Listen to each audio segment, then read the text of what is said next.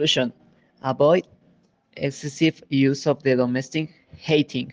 Excessive use of the domestic heating emit high degrees of carbon dioxide.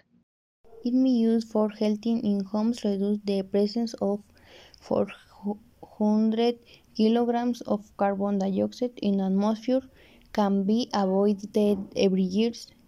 If carbon dioxide emissions are avoided, the global warming can be reduced.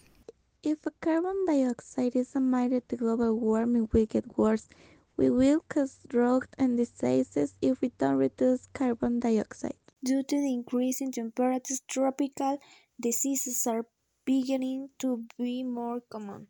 Tropical diseases spread by mosquitoes if it rises in temperature. If a mosquito bites me, I can get sick. Global warming will increase if we continue to pollute.